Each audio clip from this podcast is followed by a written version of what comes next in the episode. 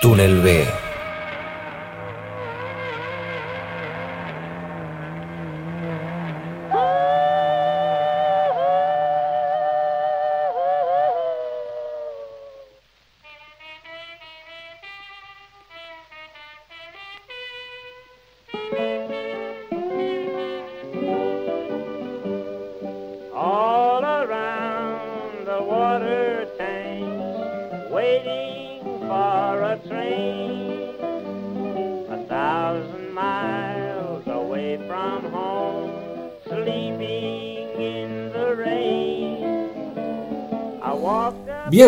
conocimos lo que sonaba dentro de esas casas, dentro de esas paredes, lo que esos padres, tíos, abuelos podían llegar a influir sobre esos niños. Pero ahora queremos saber cómo ellos comenzaron a moverse hacia la música. ¿Cómo fue ese acercamiento a los instrumentos puntualmente? Bueno, seguimos en el caso de George. Como habíamos dicho, había escuchado música para guitarra de los discos de su padre, había escuchado eh, la voz y la guitarra de Slim Whitman, eh, que de hecho fue el primero al, que vio con una guitarra a través de, de fotografías y también en, en películas de, en el cine, digamos, ¿no? Y también alguien que influyó fuertemente en su gusto por la guitarra fue Jimmy Rogers. Desde ahí, desde esta dupla Rogers-Whitman, supo que tenía que tener una guitarra. A fines de 1955, George fue hospitalizado por una inflamación que tuvo en los riñones y en el hospital se enteró que había alguien por ahí que tenía una guitarra a la venta. Y su madre, Louise, quien siempre lo incentivó, se la compró. Y parece que fue su hermano Peter que le enseñó los primeros acordes en la guitarra de otro amigo que a su vez le había enseñado algunos acordes. Y por allí George empezó a bucear en, en- el mástil de su primera guitarra que le había comprado su madre. La convalecencia siempre un gran amigo para el aprendizaje de, de nuevas experiencias en la vida del ser humano, ¿no? ¿Cuántas veces nos ha pasado que quedamos postrados de nuestra actividad diaria y decimos, es el momento de mandarnos hacia algo? Y Harrison tuvo la lucidez de introducirse nada menos en el instrumento que le daría una vida. Exacto, una, una crisis de, en salud, digamos, de, de vino en el conocimiento y en la obtención de su primer instrumento que obviamente vino este, de la mano del aprendizaje. Por más que sea rústico con su hermano, es un aprendizaje al fin.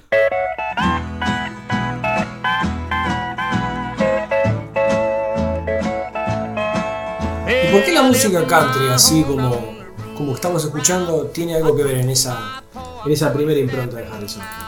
Y bueno, como mencionábamos de Slim Whitman, eh, que es música country, es decir, todos los, los- los discos que, que traía su padre de Estados Unidos. Y también eh, había una cuestión también de moda con, con la ropa, ¿no? La indumentaria, cowboy, country, Estados Unidos del Oeste. Estamos hablando del auge del, del western, ¿no? Como, como género cinemático. Exactamente, que tenemos que tener presente que primero se mete por el cine y después por la música. Digamos, si, tenemos que decir este qué fue, qué, arte influ- influenció más a, los jóvenes británicos, seguro que pr- primero fue por el cine. Y lo que hacía mucho el cine era generar como pequeños espacios para videoclips de música country. Y ahí, sobre todo, lo- los jóvenes británicos se enteraban de esa música por ahí, digamos. ¿no? Idea que reprodujeron los Beatles también con sus tantas películas donde aprovechaban para generar los videoclips de sus canciones. Exactamente, de, de- de la misma manera que lo harían, bueno, con, con A Hard Night o con Hell, por ejemplo, es, es la, misma, la misma intención que hay detrás, ¿no? Y a partir de este momento, cuando la madre le compra la guitarra a George, a partir de ahí se pasa todas las noches practicando. Y una cosa que me resulta especialmente interesante es que a George le haya atraído la guitarra incluso antes de la llegada del rock and roll. Porque estamos hablando de el año 55, año, un año antes de el boom del rock and roll en Gran Bretaña, ¿no?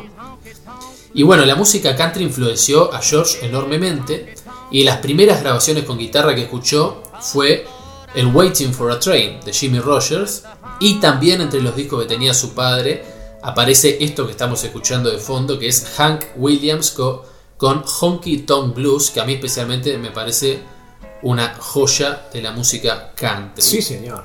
Y la guitarra slide, obviamente. Escuchamos la guitarra slide poco más que después de cada frase cantada de Hank.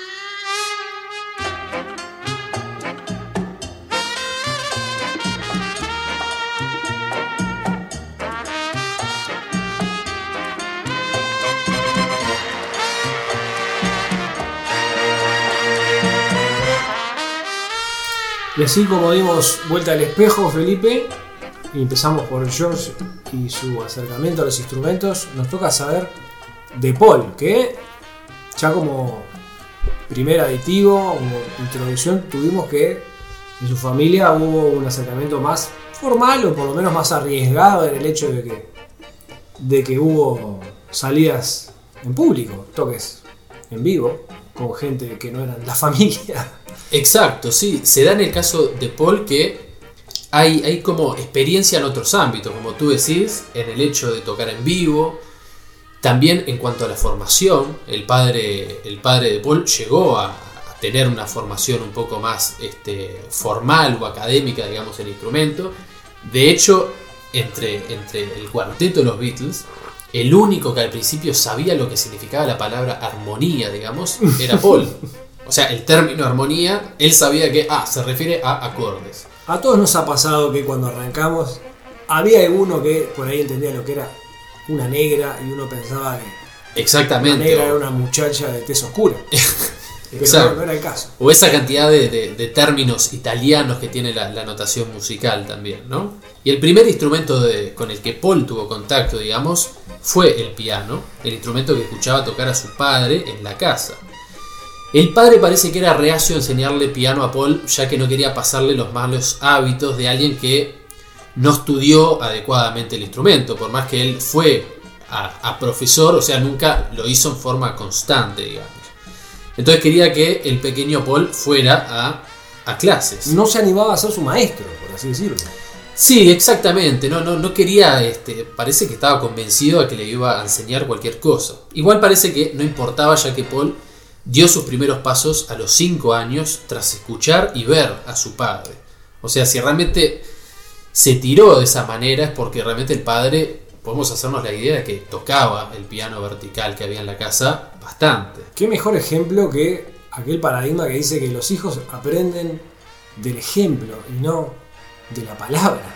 También tempranamente aprendió Paul los acordes mayores y los menores en las teclas blancas. Para aquellos que son pianistas, parece que Paul se dio cuenta que al tocar un do mayor y moverlo unas teclas hacia adelante ya tenía el acorde de re menor y que se iba moviendo esa misma estructura de dedos podía llegar a siete acordes distintos. ¿no? Esa, hay como una cuestión en, en la técnica del piano como Como deductiva en, en algún punto. Exactamente, sí. Este, una misma estructura de, de la mano ya nos puede dar una, una serie bastante grande de posibilidades sonoras, ¿no? Entonces esto parece que fue descubierto por, por Paul a una edad bastante temprana y quedó fascinado con que todos tenían esa misma forma de colocar los dedos. Después a los 11, a los 11 años sus padres lo llevaron con un profesor de piano, pero parece que a las 5 semanas o menos dejó ya que no quería ser forzado a aprender a leer música o, como decía Paul, aprender puntitos, obviamente haciendo referencia a la notación musical clásica de cabezas y plicas, ¿no? A esa misma edad parece que también ingresó al coro de niños de la Catedral de Liverpool, incentivado por su padre. De hecho, si se dan un poquito de maña para googlear, hay fotos de Paul muy chiquitito y muy cachetón, porque parece que por esa edad tuvo una, un, un periodo donde realmente este, estuvo bastante regordete y hay fotos que a muchos le, le pueden sorprender porque siempre tenemos la imagen de, de un Paul delgado, digamos, ¿no? Y ahí estaba el, el pequeño Paul como, como niño cantor en el, en el coro. Así que, digamos que se mandó de cabeza con el piano. ¿Es así? No, o sea, también hubo... Uno pensaría, bueno, este, Paul que toca guitarra, bajo, piano, Claro. pero puede sorprender a algunos que a los 12 años, el primo, un primo que llamaba Ian, le mostró una trompeta y para su cumpleaños número 13 su padre le compró una. Parece que aprendió de forma autodidacta.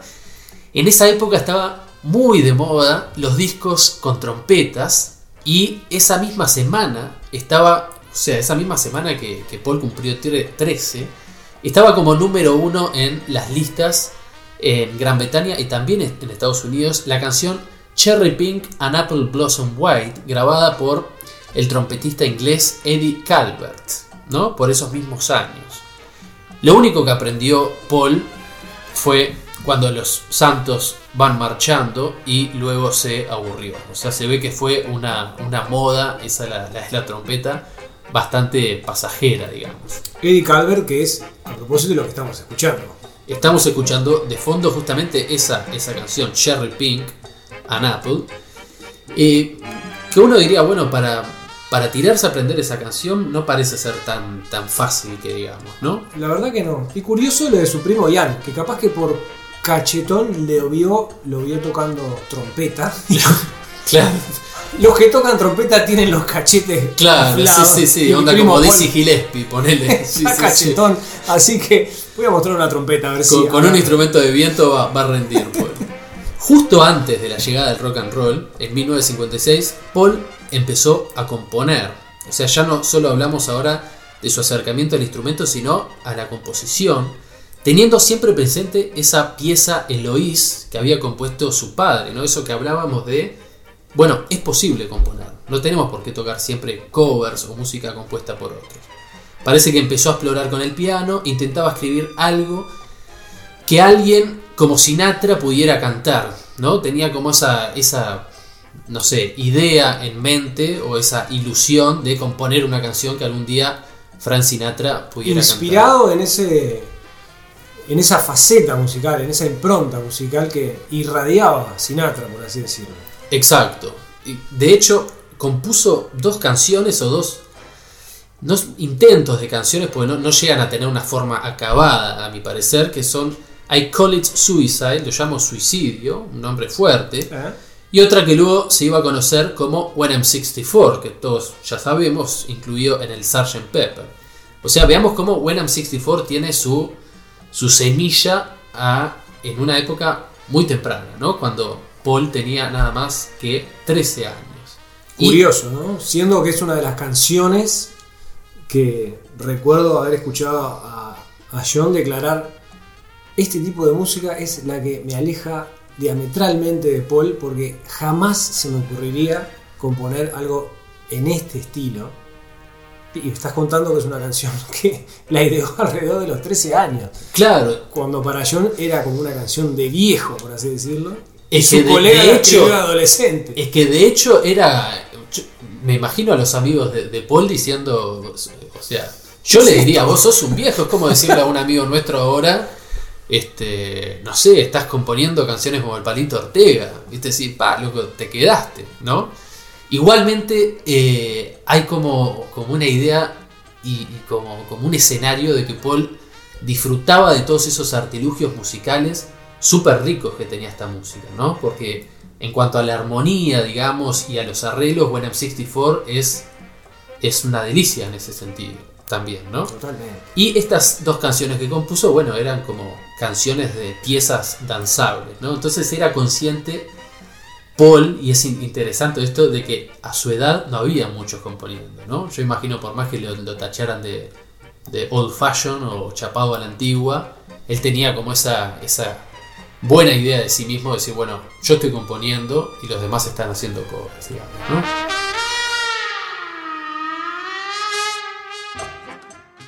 Contacta con Túnel B, Túnel Beatle en Instagram y Facebook.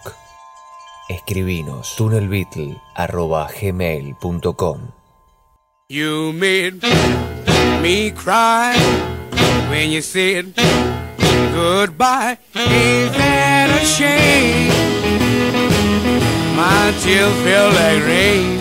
¿Y qué pasaba con, con el alter ego, por así decirlo, de Paul McCartney? Bueno, en el caso de Lennon, a los 7 años tocó su primer instrumento. Para poder cubrir los costos de criar a John, su tía Mimi empezó a recibir inquilinos a través de un acuerdo que había hecho con la Universidad de Liverpool. Eran estudiantes empezaron a ir a la casa de John y de Mimi.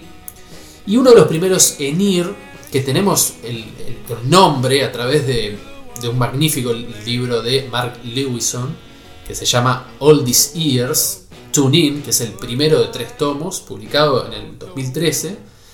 El hombre era Harold Phillips, que encendió, parece en John, esa llama musical inicial por primera vez.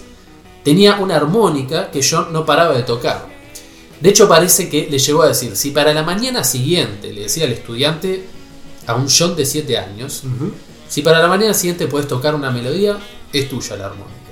Seguramente John, eh, John perdón, no tenía idea de que su padre y todos los tíos, todos sus, sus tíos paternos también tocaban la armónica. No sabían lo que se metía el amigo Harold. Exactamente. Para el día siguiente John aprendió dos melodías y obviamente el joven estudiante cumplió con la promesa de regalarle la armónica. Pero Mimi, como ya muchos pueden saber, una tía severa y que realmente estaba preocupada por encarrilarlo en el, en el buen camino a, a un rebelde John, esperó para dársela a Navidad. ¿no? Un poquito cruel me parece a mí. John dijo en una entrevista, parece en el año 69, que ese fue uno de los grandes momentos de su vida, cuando obtuvo su primera armónica. Bueno, no castiguemos entonces a tía Mimi, porque en definitiva la espera no hizo mella en el valor que John le terminó dando a ese regalo. Claro, yo creo que tal vez eh, acrecentó la, la ilusión, digamos, ¿no? ¿Qué sería de John sin esos años de Mimi encima, Felipe? Exacto. No quiero saberlo. Sí, sí, sí. Quizás no estemos hablando de, de John Lennon. Claro, sí, es, es- es la cuota de, de- Sí, sí, de, como decía, de ir por el buen camino que, que seguramente necesitaba John.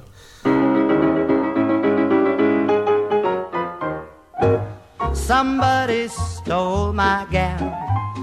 A los 13 años ya tocaba melodías de Johnny Ray, un cantante y pianista estadounidense, que es interesante como es el primer modelo vocal que, que sigue, que sigue Lennon, pues Johnny Ray, músico blanco, era como un músico que tenía una manera de cantar bastante afro, digamos, ¿no? Y eso le llamó mucho la atención a, a John. También tenemos, eh, bueno, uno de los precursores también, Johnny Ray, de lo que es el pre-rock o el rock and roll temprano. Y una de las canciones que estamos escuchando de fondo, Somebody Stole My Girl, ¿no? Alguien robó a mi chica. En esa época, John conecta definitivamente con la música y empieza a cantar las canciones de Johnny Ray. Y después tenemos la incursión de a los instrumentos de cuerda, que vino recién cuando tenía 15 años, cuando su madre, Julia, ya, sabemos que tocaba el banjo, le enseñó a tocar este instrumento. Primero parece que aprendieron la canción Ain't That a Shame, una canción que hizo muy famosa también otro precursor eh, afro, afrodescendiente del rock and roll, Fats Domino, pero se la enseñó Julia en la versión de Pat Bone, un cantante y actor de Estados Unidos, que pues los invitamos a, a buscar las dos versiones y ver realmente cómo eh, al principio cuando nace el rock and roll, no solo en, en- Gran Bretaña, sino que en Estados Unidos mucha gente parece que escuchaba Ain't a Shame de Pat Bone y decía, bueno, esto es el rock and roll. Hasta que escucharon la versión de Fats Domino y dijeron, ah, esto es otra cosa y por acá viene este nuevo estilo musical, ¿no? La canción de Pat Bone, esta versión que le enseñaba es de 1955. Dice John, fue la primera canción con la que pude acompañarme en la voz. Además también parece que Julia le enseñó todas las canciones que ella tocaba cuando era niña. Bueno, lo que escuchándote puedo concluir así como primera impronta es que veo en John se acerca hacia lo vocal, hacia el canto como una de sus primeras intrigas o inquietudes referidas a la música. En él estaba el gen o eh, el bichito de querer cantar. Que quizás con los otros, por lo pronto, no era en primera instancia uno de sus intereses iniciales.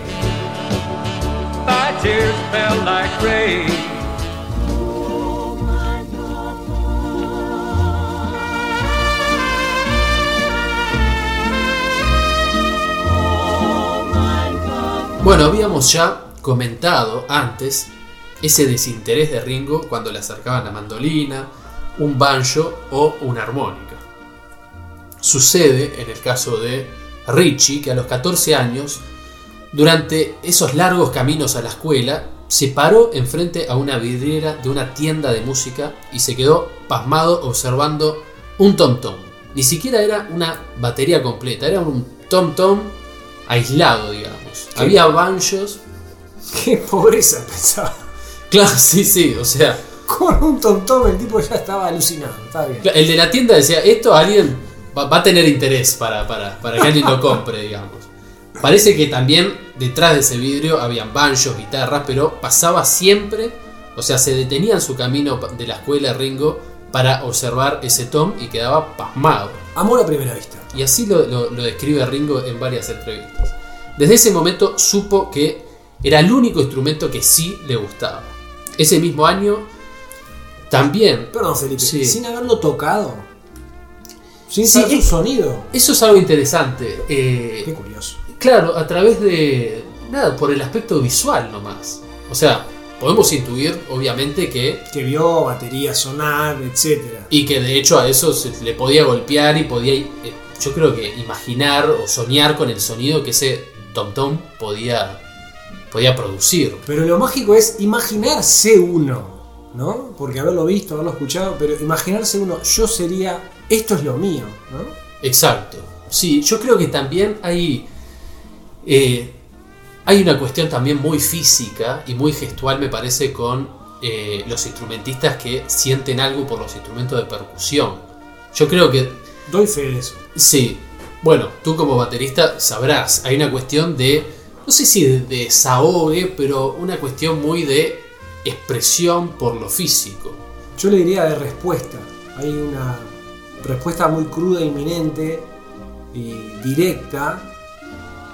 Y la intención que uno le otorga al golpe también tiene. Bueno, todo concluye en esto que eh, en realidad estás diciendo vos. eh, se transforma en algo, en algo físico, en algo neurológico en algún punto, eh, a ese nivel, bastante eh, primigenio, primitivo en algún punto. Claro, y es de los instrumentos así este, que puede causar el, el- el mayor este, trueno, digamos, ¿no? O sea, los mayores decibeles.